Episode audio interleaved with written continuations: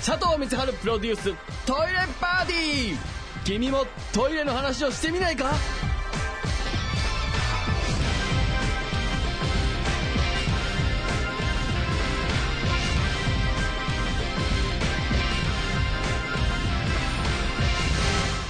えーメールいただいております。ラジオネーム、くみとり神左衛門さんからですね。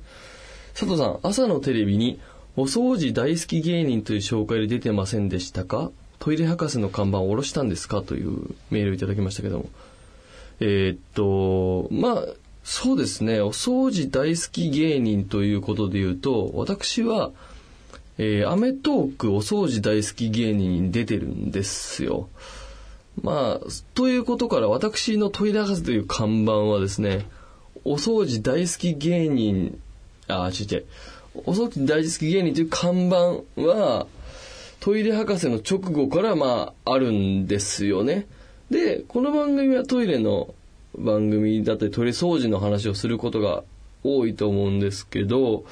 トイレの話って朝の情報番組でなかなかしにくいんですよね。そういう時はもう当然こっちの名詞でいきますよ。お掃除大好き芸人のっていうね。結構いろんなことをね、えっと、当然じゃない方芸人みたいな名詞もありますし、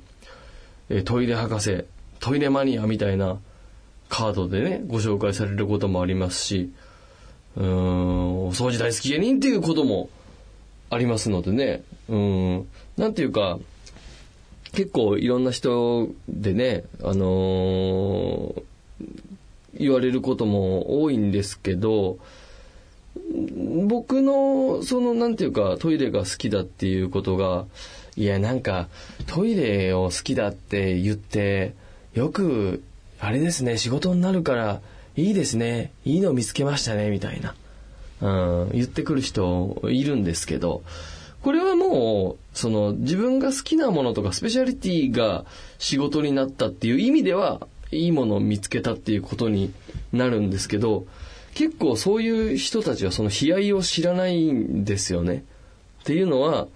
トイレが好きだっていうことが、僕にとっては普通なことだけど、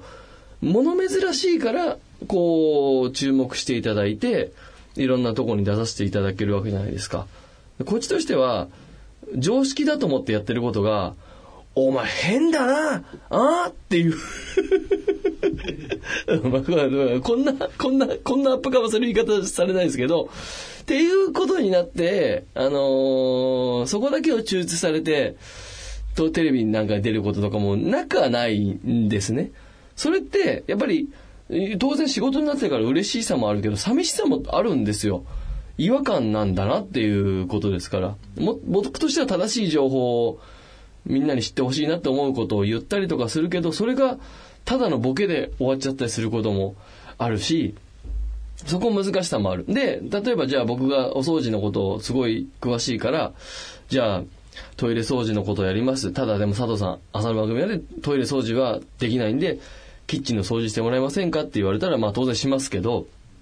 それはキッチンの掃除が僕がどうしてこの掃除を詳しくなったか、これができるかっていうと、トイレが僕がもともと好きで、トイレ掃除に対してこんだけ熱があるから、当然キッチンも風呂も同じ方法論なんで、お掃除得意なんですよっていう経緯って、知らねえよってことじゃん。俺のそんな経歴というか経緯なんかさ、放送するのって無理じゃない？うん、だから、えーもうお掃除好きな人です、どうぞになる。当然なりますよね。そういう顔も一面としてあるわけだから。うん、だなんか、ね、まあ、この方が、あのーこう聞いてくださってるっていう、こういう質問に対しては、うん、おろしたっていうか、その、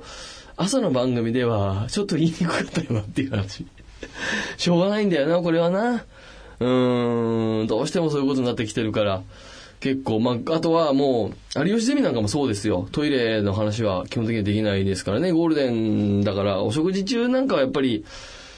その、トイレっていうワード自体聞きたくないっていう人もね、人によっちゃいますから。うん、で、まあ公共の電波だから、まあみんな、なんか、見てるものですから、そこはもう、もうテレビ局の判断が正しいんだと思いますよ。うん。ただでもそんな中でも、1980年に発売したウォシュレット、TOTO さんのね、温水洗浄便座ウォシュレットですけども、あれは、テレビ CM を流すとき、まあ、戸川淳さんのあの、お尻だって洗ってほしいっていうあの、ね、あの、CM ですけども、あれは、ゴールデンの時間帯にわざと CM を流したんですよ。で、めちゃくちゃな苦情の電話がかかってきたんですって。ただ、でもその苦情の電話に対して、あのー、お塩を洗うっていうこと、排泄っていうのは食と同じぐらい尊いことだから、あの時間に流してもいいと思いましたっていうのを、苦情を、もう何十件何百件でかかってきた苦情を、社員さん全員で丁寧に対応したんだって。で、今のもう3000万台っていう大ヒットですよ。うん、やっぱそのぐらい、こう、なんてかあったんだろうな、その、ウォシュレットに対しての熱もそうだし、うん、そのぐらいの、じゃ実はゴールデンでいろんなことを思われるかもしれないけども、その代理店とか局とかいろんなところに頭を下げて絶対この時間で流した方がいい製品なんだっていうのをやって、で、しかもそういう反響を受けて、なおかつ、なおかつしっかり対応して、30年で3000万台の大ヒットだからね。うーん、これはすごいよなだから僕もね、本当は臆することなく、いろんなとこで言っていけばいいんでしょうけど、まあそこも難しさもあって、いろんな葛藤も悲哀もありますよね。それはもうしょうがない。トイレっていうものを好きになってしまったもののこの悲哀というか、うーん、そういうものもありますんでね。まあということで、ちょっとね、この組取り人材門さんはちょっとそこの辺を分かっていただけたら嬉しいなと思います。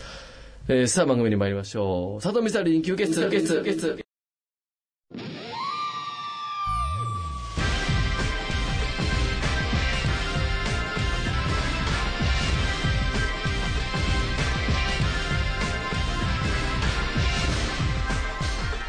佐藤光晴プロデューストイレパーティー。君もトイレの話をしてみないか？